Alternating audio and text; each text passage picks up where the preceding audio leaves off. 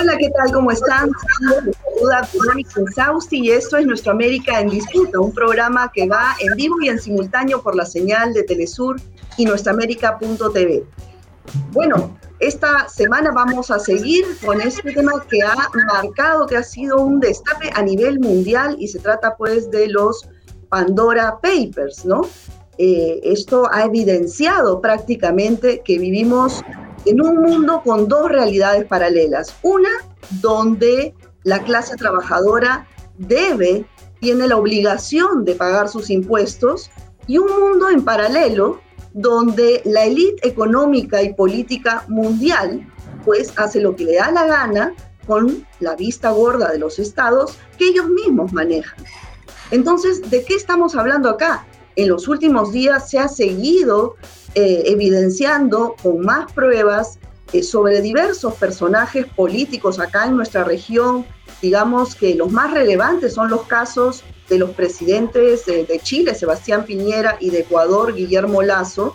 Y incluso en ambos casos hay posibilidades de vacarlos por este tema, pero no hay precedentes al respecto. Entonces, bueno, vamos a ver si esto es posible y eh, en qué va a quedar a nivel eh, internacional, pues este tema con cientos de funcionarios, de altos funcionarios y eh, personalidades del mundo empresarial, si esto va a quedar en el olvido, como fue el caso de los Panama Papers, o finalmente se van a tomar decisiones a nivel global. Para ello nos acompañan desde Ecuador Andrés Arauz, él es economista, expresidente del Banco Central del Ecuador y ex candidato a la presidencia.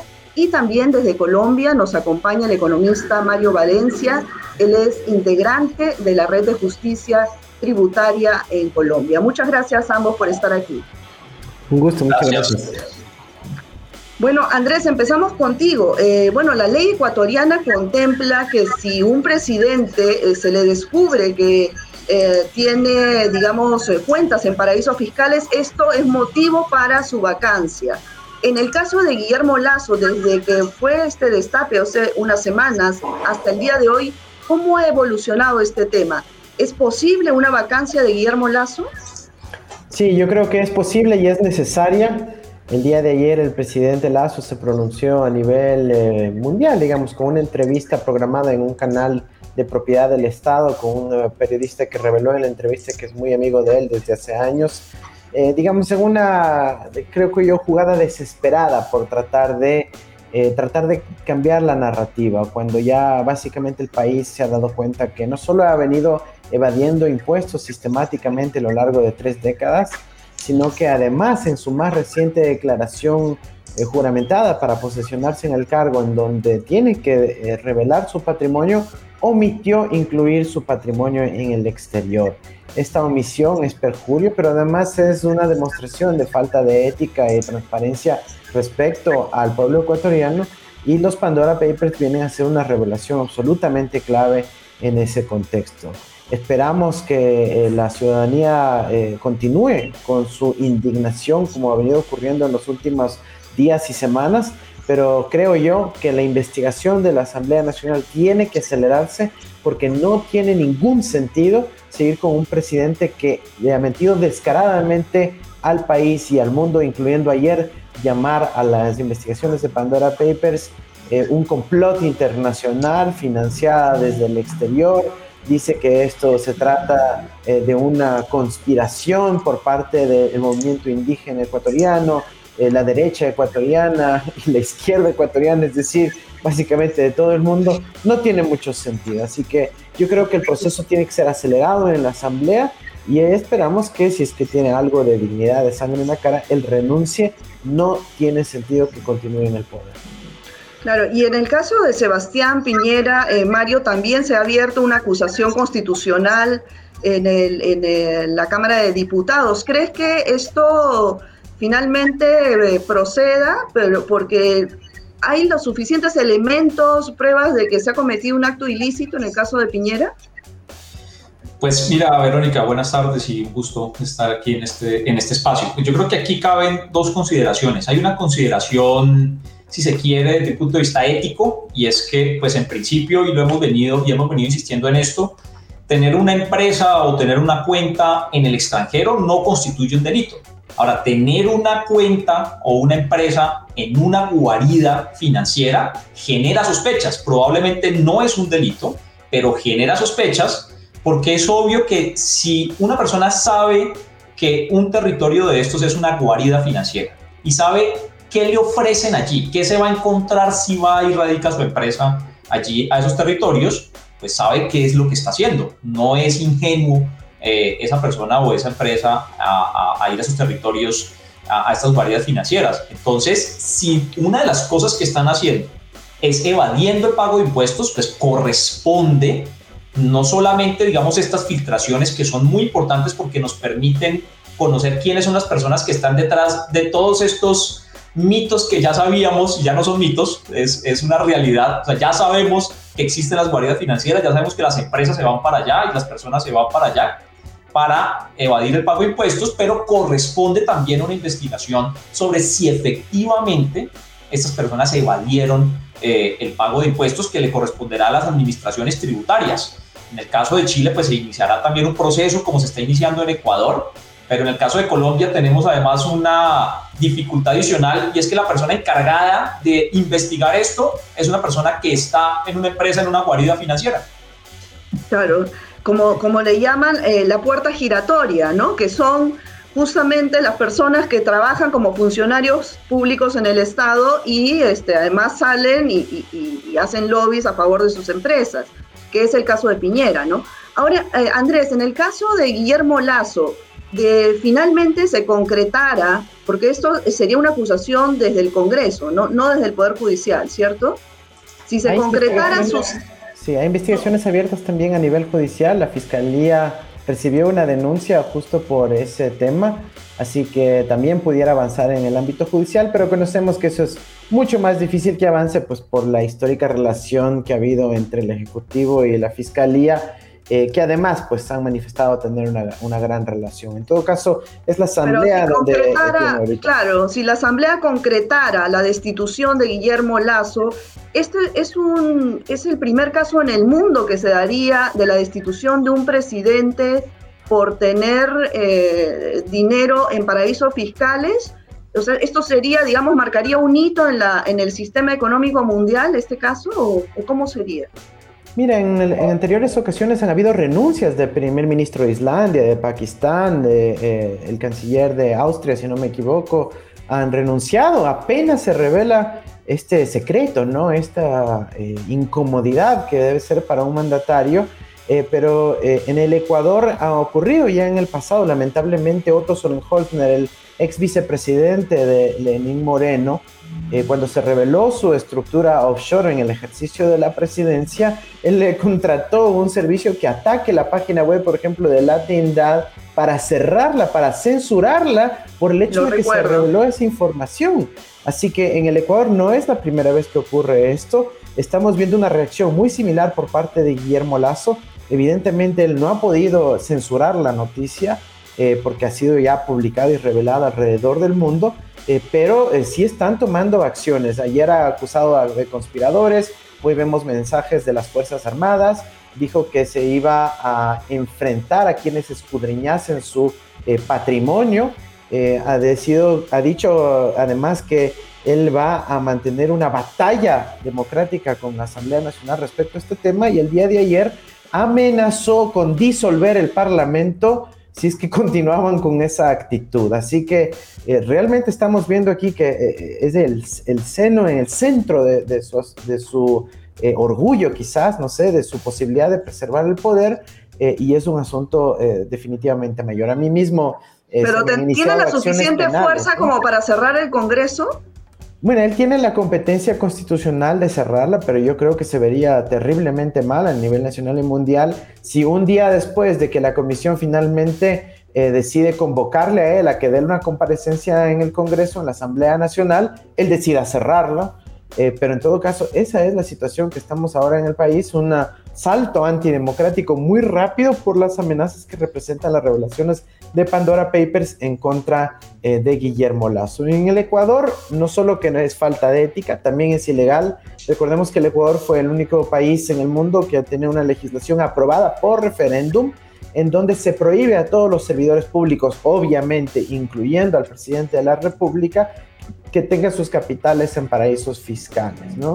Entonces, en el caso del Ecuador, no solo es falta de ética, no solo es sospechoso, sino se incurre en una violación a la ley que tiene como consecuencia la destitución eh, y además, pues se se convalidarían o se registrarían varios otros delitos como el testaferrismo, el perjurio porque mintió al declarar juramentadamente su patrimonio y obviamente hay cuestionamientos sobre eh, su victoria democrática ya que para inscribir su candidatura tenía que certificar que no tenía ese tipo de capitales.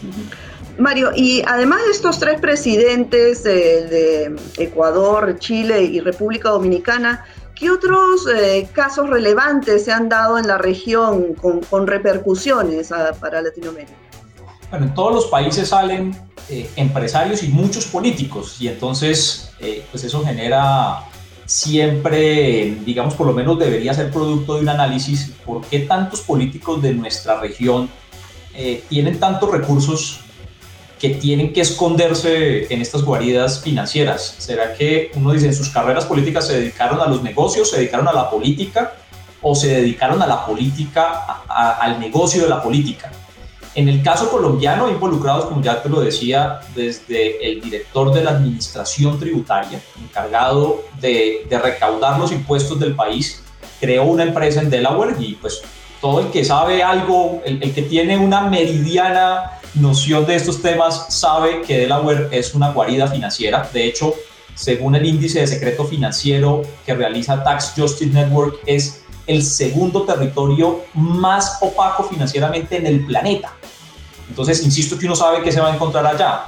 Pero también la vicepresidenta del país, dos expresidentes de Colombia, eh, varios eh, ministros, funcionarios, bueno, digamos muchos empresarios, que, eh, y, en esto pues Ecuador siempre nos lleva una ventaja en temas de esos que son tan sensibles. En el caso colombiano no es delito tener una empresa en un territorio, una guarida financiera, pero sí debería ser investigado porque lo que sí sabemos es que por mecanismos fraudulentos en el comercio colombiano se pierden cada año alrededor de 2.500 millones de dólares que no se registran ante la autoridad tributaria y que no pagan impuestos.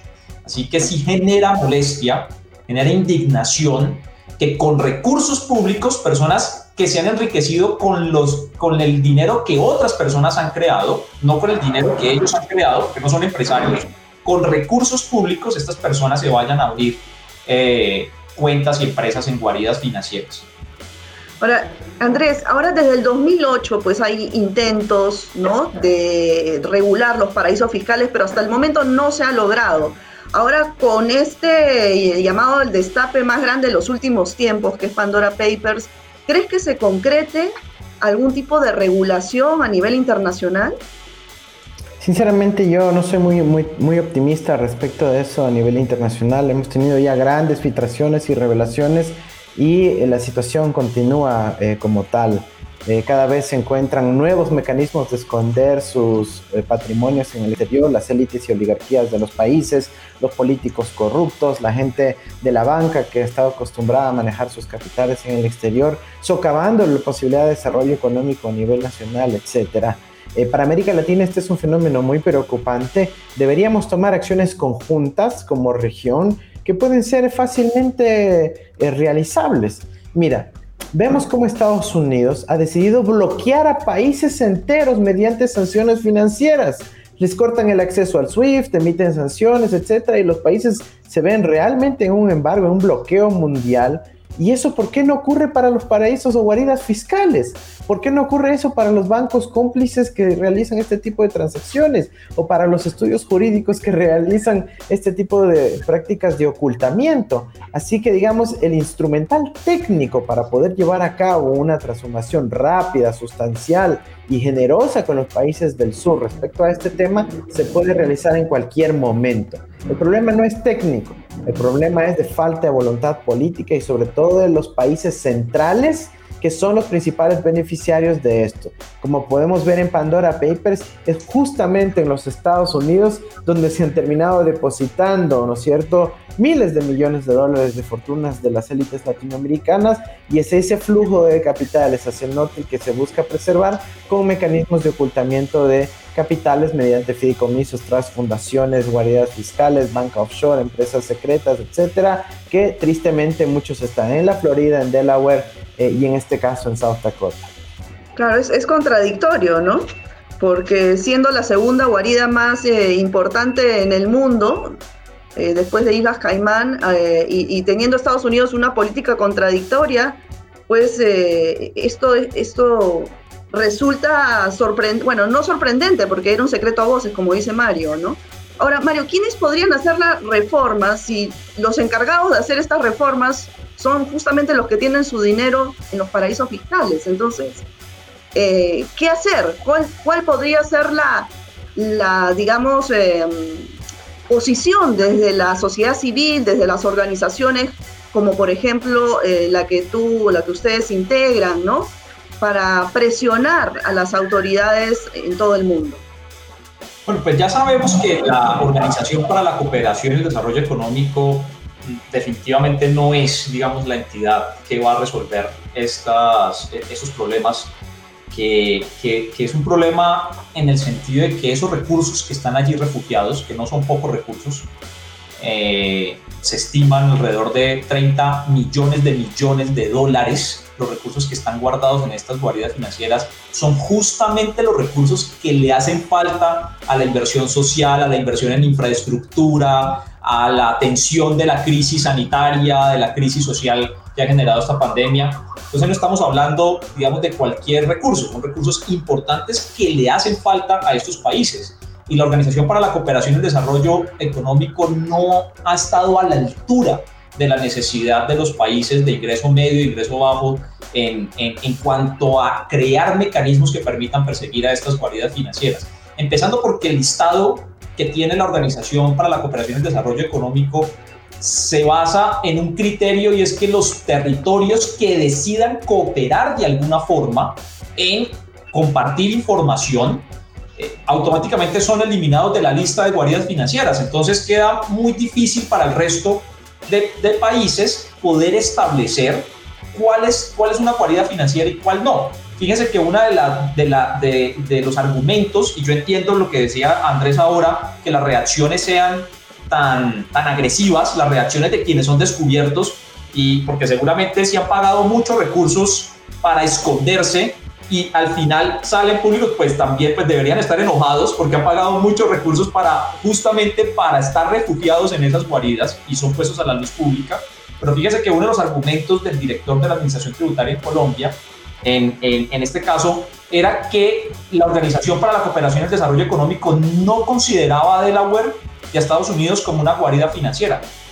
Entonces, los países como los nuestros en América Latina nos quedamos sin instrumentos que, eh, por otra parte, pues deberíamos las organizaciones sociales, el movimiento sindical, sectores políticos, seguir presionando en la idea de que desaparezcan definitivamente estas guaridas financieras, pero también presionando a que nuestros gobiernos actúen, como lo ha hecho Ecuador a través de una ley, y esa es una idea que vamos a replicar en el caso colombiano. Hay varias organizaciones que vamos a empezar a trabajar en crear una ley, y se ha hecho una propuesta ya, en crear una ley para que quien tenga una, una, empresa en una guarida financiera no pueda ocupar un cargo público. Así que pues, nos corresponde también, en, en buen sentido, a las organizaciones sociales eh, una parte de esa tarea. Claro, claro. Andrés, bueno, el FMI, hasta el FMI ha señalado que eh, producto de esta ilusión hacia los paraísos fiscales, los gobiernos del mundo han perdido 600 mil o pierden 600 mil millones de dólares anuales. ¿Qué se podría hacer con ese dinero comparativamente? Mira, lo que se puede utilizar ese dinero es para la constitución de una infraestructura crítica y esencial para nuestros pueblos, en las mejores condiciones de vida, en poder eh, invertir en educación, en salud, en condiciones de vida digna, en el trabajo digno universal que permitiría superar el estancamiento en la incorporación de los jóvenes al mundo del trabajo. Se podrían tomar muchísimas medidas para poder eh, recuperar la esperanza de futuro que tiene sobre todo la juventud en nuestra región. Yo creo que eh, las posibilidades son enormes si es que se toman acciones contundentes y rápidas en esta materia. Eh, sin embargo, insisto, yo lo veo con pesimismo, sobre todo porque quienes están dirigiendo en buena parte de la región los destinos de nuestros países son esas mismas personas quienes se han dedicado a fugar los capitales, a ocultar su contribución tributaria, a mentir a su población y hasta cierto punto a violar las reglas de la convivencia democrática, porque no le están apostando al país de donde surgen su riqueza, su acumulación, sus oportunidades individuales de prosperar. Este, en todo caso, eh, yo creo que en el Ecuador eh, estamos viendo eh, un riesgo a la democracia. El presidente Lazo está realmente arrinconado y sus reacciones son muy amenazantes para la sociedad civil, son amenazantes para el resto de los partidos que forman parte de la democracia del país y ha llegado al colmo de confesar el día de ayer de que sí tiene una parte de su patrimonio en el exterior, cuando en su declaración juramentada para posesionarse había dicho que tiene la totalidad de su patrimonio en el Ecuador. Ya no hay más que investigar, ya no hay que buscar más pruebas porque a confesión de parte, relevo de prueba. Ese es un principio universal de la aplicación de la justicia y en este caso su único camino es o ejecutar inmediatamente su denuncia o que el Parlamento actúe ya y le destituya. Claro, pero bueno, eh, tú, Mario, eh, coincides con, con el pesimismo el realismo que menciona Andrés respecto a que las, eh, los mismos políticos encargados de cambiar las leyes, pues son las personas que tienen su dinero en los paraísos fiscales, desde ahí nunca va a pasar nada. Pero entonces, eh, ¿cuál es la propuesta más allá de la presión desde las organizaciones sociales, de la sociedad civil? O sea, ¿cómo, cómo plantear, y esta es una pregunta para los dos, ya la última pregunta para ambos, eh, ¿cómo cambiar este, eh, hacer un cambio de paradigma en ese sentido? Yo diría, ¿Hay alguna alternativa? Yo diría, Verónica, que como tú lo has planteado, más que pesimismo, yo lo veo también es como una visión realista. Tenemos que no se ha actuado lo suficiente, esto sigue pasando, hay filtraciones, si no fuera por las filtraciones no sabríamos realmente que esto está pasando en estas magnitudes, así que hay que hacer, yo creo que es, que es positivo que estas filtraciones se sigan dando, pero esto es un debate mucho más allá de unos territorios y de unas pocas empresas eh, o de unas personas que se van y se refugian en esos territorios. Este es un debate global sobre la arquitectura financiera, sobre el modelo económico a nivel global, sobre el papel del sistema financiero y la primacía de la especulación financiera por encima de la producción real. Entonces no, se nos puede olvidar esta, eh, una cosa, estos recursos que están allá guardados no están invertidos. Si esos recursos se invirtieran en actividades productivas, estarían generando algún tipo de empleo o de riqueza, pero están allá parados ayudando a la especulación financiera y eso, de eso es lo que tenemos que hablar a nivel global. Yo creo que Mario, ¿cuál sería tu propuesta? Mira, yo creo que Mario le ha dado en el clavo, ¿no? Aquí se trata de un modelo global de escala planetaria en donde han cambiado inclusive las leyes internacionales mediante tratados para hacer que este sea el modelo imperante, en donde se funcione como un embudo. La gente suda, trabaja, sangre, sudor y lágrimas para poder tener algo de liquidez. Esa liquidez luego va a las manos de las élites y las élites lo colocan afuera en el mundo virtual especulativo, fuera del el anclaje con la producción real, fuera del anclaje con los trabajadores y eso genera una permanente tensión social, una marcada desigualdad que se deriva pues en las protestas y movilizaciones y disconformidad social que estamos viendo en la región. Ahora la transformación que se requiere es realmente una transformación, una especie de New Deal a nivel internacional, en donde el pueblo, pero incluso los sectores capitalistas vinculados a la producción, a quienes necesitan la producción para sobrevivir, las pymes, las cooperativas, la economía popular y solidaria, se organicen para dar fin a este modelo de carácter especulativo centrado en el capital financiero transnacionalizado y ahora offshoreizado. ¿Cómo se puede lograr eso? Mira, hay una serie de tratados que se implementaron a nivel internacional para consagrar este modelo en el derecho internacional. Hay que tumbarse los tratados bilaterales de protección de inversiones que tienen cláusulas sobre la libre movilidad de capitales, incluyendo para guaridas fiscales. Hay que tumbarse el capítulo correspondiente del Acuerdo General de Comercio y Servicios de la Organización Mundial de Comercio. Hay que bajarse esa red de tratados de, eh, de libre comercio incluyen, ¿no es cierto?, el capítulo de libre flujo de capitales, incluyendo guaridas fiscales.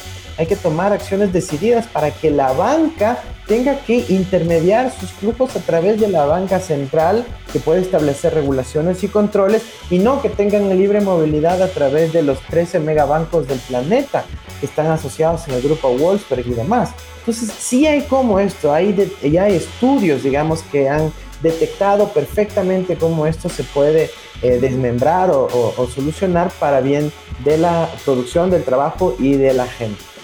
Bueno, como ustedes dicen, las propuestas están claras, ya se sabe, no hay, no hay una receta mágica, ya se sabe lo que hay que hacer, el tema es hacerlo y eso solo con la presión desde la ciudadanía. Bueno, muchísimas gracias Andrés y, Mario por su participación en Nuestra América en Disputa. Gracias por invitarnos. Muchísimas gracias, Grande. Un abrazo a ambos, chao. Bueno amigos, esto ha sido todo por hoy. Nos vemos en una próxima emisión de Nuestra América en Disputa. Cuídense mucho.